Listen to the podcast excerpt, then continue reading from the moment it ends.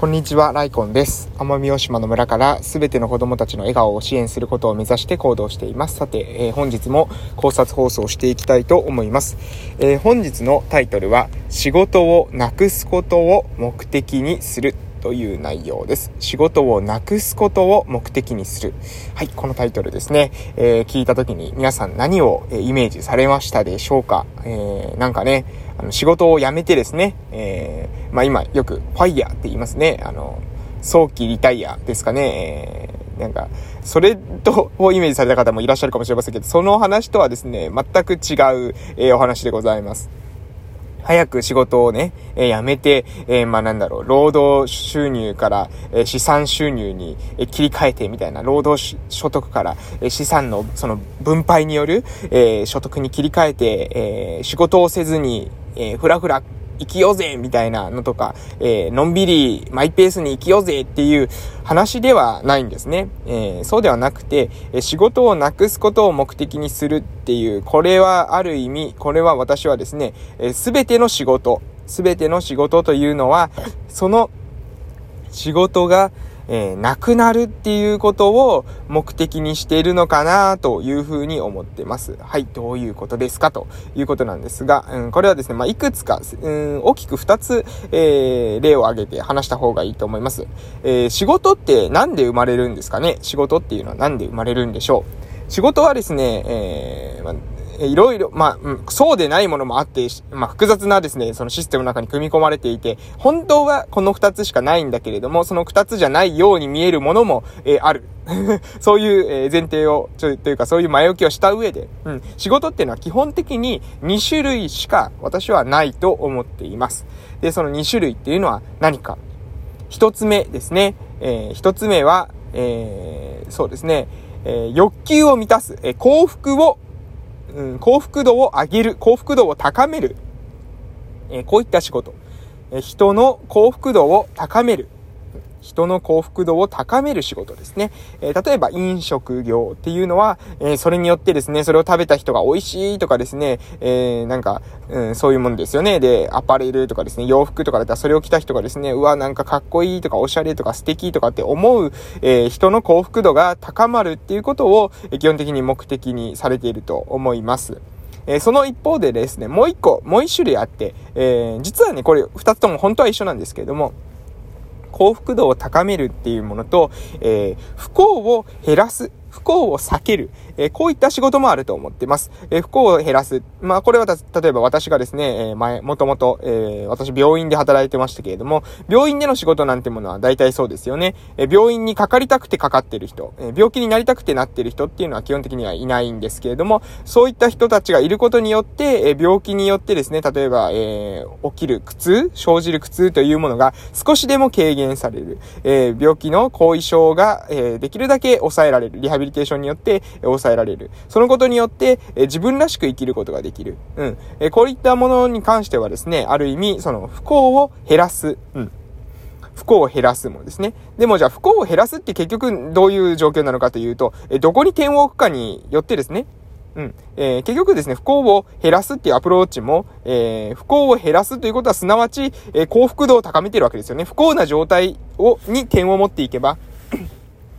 不幸な状態。例えば、えー、標準の状態、標準の状態はどこかですね、正常な状態、どこかわかりませんが、そこをゼロ、え基準、え普通の、全く普通の状態のところをですね、起点としたら、そこをスタート地点にしたら、えそこから上に上がるものは、え幸福を増やす。幸福をですね、増やす。そして、えそこからですね、下に下がるものは不幸を減らす。えー、標準の状態から、え幸福を増やす。幸を減らすって、この2方向があると思いますが、えー、私たちをですね、すべて、例えば、不幸な状態、不幸な状態に点を持っていくとすれば、不幸な状態であるっていうことを私たちの点をそこに持っていけば、えー、それはですね、す、え、べ、て、えー、幸福な状態を目指すと。不幸な状態から幸福な状態を目指すっていうのが、えー、不幸を避ける、不幸を減らすアプローチになりますし、えー、その、標準値を上回ってですね、さらにそれよりも高みを目指すっていうのは、結局は幸福を追求するということになりますので、結局はですね、まあ幸福を追求するっていう方向にですね、どの、どの道、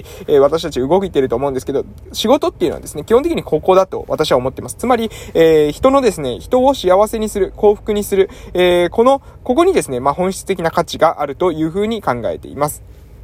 で、えー、その上でですよ、人を幸せにするのが仕事の、えー、仕事っていうのはそういうもんだっていうふうに、えー、私は考えているんですけれども、えその上で仕事っていうのはですね、えなくなっていくものであると。いうふうにも考えています。これどういうことなのかというとですね、えー、仕事でなくなっていくっていう。一つはまず何かというと、例えばですね、えー、最初に挙げた例でいきましょう。えー、幸福を増やす、不幸を減らすっていうものであるときに、不幸を減らすっていうものに関してですよ。不幸を減らすっていうものに関しては、えー、不幸なくなった方がいいわけですよね。不幸は最終的にはなくなって、えー、みんな不幸な人がいなくなった方がいいわけです。うん。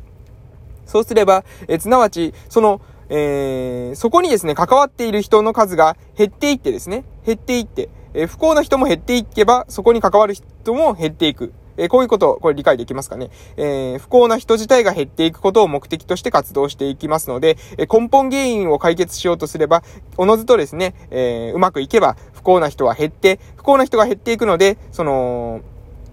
幸な人が減った分ですね、その仕事っていうものも減っていくというような構造です。うん、何でしょうかね。誰も死ななくなったら葬式屋は潰れるみたいな感じですかね、イメージとしてはね。あの、墓を作らなくなったらね、誰も墓を作らなくなったら、えー、墓石作ってるところはですね、えー、厳しい。うん、こういった、えー、ものじゃないかなと思います。要するに、えー、その人々がですね、その困りごとから解放されれば解放される分、その仕事自体も減っていくんだよということで、えー、そういった側面があるんじゃないかなと思います。幸福を追求するっていう面に関しては、これ、まあ、これを同時に触れるとですね、ちょっと混乱してしまうかもしれませんが、え幸福を追求するってことに関してもですね、よりその幸福をですね、追求しようと思っていると、今まで以上のいいやり方っていうものを考えないといけませんので、まあ、例えばですね、え人工知能、AI を使ったりとか、えー、できるだけですね、3人でやっていたものが2人でできる。3人でやったものが1人でできるっていうような効率化、えー、を図っていくことになると思います。つまり、仕事というものはですね、今ある仕事というものはどのみちですね、なくなっていく宿命。それはある意味効率化、うん、していくものであったりですね、え元来、えー、できればその仕事に、えー、関わらない方がより、えー、なんですかね、幸福であるという状態に向かって、えー、動いていく。つまり、えー、永遠にですね、えー、その状態のままあり続ける仕事っていうものはなくて、仕事というものは常にですね、えー、自分たちが今働いている仕事っていうものの目的を達成するために、その今の仕事っていうものを、えー、何ですかね、効率化していく。そういった、えー、側面があるんじゃないかなと思います。なので、私はですね、仕事をなくすことを、えー、これをですね、目的にするっていう、ちょっと一見言われたらですね、ピンとこない言葉で表現しています。仕事をなくすことを目的にする。えー、どんな仕事においてもですね、その仕事をより良くしていこうとすればですね、その仕事、今のある仕事のあり方っていうものを見つめ直して、やり方を効率化したり、やり方を改めなければいけないと。いうふうに私は考えています。えー、まあ今抽象論で全て話してきましたので、ちょっと具体的な話をしたいと思いますが、例えば私もともとですね、病院で言語聴覚士としてリハビリテーションの仕事をしてました。病院での言語聴覚士の仕事、えー、これはですね、まあ非常に、うん、あの学びも深かったですし、えー、いろんなことをですね、そこから得てきたと私は思っていますが、えー、その仕事っていうものを今はですね、どうい、今、え、私地域に入ってですね、地域おこし協力隊、え、として活動しているんですけれども、その中ではですね、え、病院で言語聴覚士を受ける必要がないような環境を作りに行ってるんですですよね。わかりますか？病院で言語聴覚士に、えー、病院でしか言語聴覚士にリハビリが受けられないとか、病院でしか支援が受けられない。まあ、療育センターもそうかもしれません。そういったどこかの拠点でしかサービス、サポートが受けられないという体制から、地域の中で、生活の中で、えサポート、支援体制ができるような方法ってなんかないだろうか？ということで、え考えているわけです。まあ、そこでですね、オンラインであったりとか、えそういったことが登場してくるわけなんですけども、それはあくまでまツールなので、これ一緒に話すとねですね、わからなくななってしまうと思いますが、え病院での言語聴覚士の仕事を私はですね、今までしてきましたが、その仕事っていうものを、今はですね、その仕事を、えー、いかにですね、地域に、の中に入れていく。地域の中に入れていって、病院の言語聴覚士の中から、えー、仕事を地域に移していく。地域でできるようにしていく。えここを今目的にしているわけです。なので、えこれもですね、え、さっき最初に言ったのと同様にですね、仕事を、えなくすことを目的にしている。例えば、私がやっていることっていうのはもしかしたらですね、将来的には病院の言語聴覚士さん、全員ではないかもしれませんが、一部の人たちの仕事と競合することになるかもしれません。病院でしなくても地域でできるじゃんってなった時に、地域を選ぶ人も出てくる可能性があるということですね。で、こういったことが起きると思います。また、地域おこし協力隊の活動もですね、えー、様々な側面で、えー、できるだけ地域で、地域に必要なものは地域でできるようにしていこうというふうに、じゃあどういったら、えー、それはできるのか。うん。えー、なぜですね、その拠点が今の時点であるのかというと、例えば病院で医療を提供する、そういった拠点があるのかというと、えそういった、まあ、ある意味その資源というものを分散できないからですよね。どこにでもその病院と同じような施設を建てれば、コストはかかる割に、えー、ベネフィットは得られない。便益が、えー、足りない。えー、そうすると、えそこ、なんですかね、持続することが難しくなってしまう。だから今の段階では、え集中して、えあるところに、その医療の拠点であったりとか、様々な拠点を設ける。で、そこに、え来てもらう。来てもらって治療をしたりするっていうことが、これ当たり前になっていますが、え私はですね、えまあ、すべてが、すべて拠点が不要であるということは言いませんけれども、すべてがすべて拠点が必要ではないと、えそういうわけではないんですけれども、拠点がなくてもできることっていうのも意外とあるし、え拠点がなくてもですね、できることっていうことに目を向けていくことによって、え地域でできることが増えていったり、え地域の人たちの幸福度が増えるのであれば、それはですね、やっていくべきなんじゃないかなというふうに私は考えています。え今日の話はですね、まあ、具体的な内容と抽象的な内容をミックスしながらですね、まあ、抽象的な内容の割合が多かったので少し難しかったかもしれませんが、まとめますと、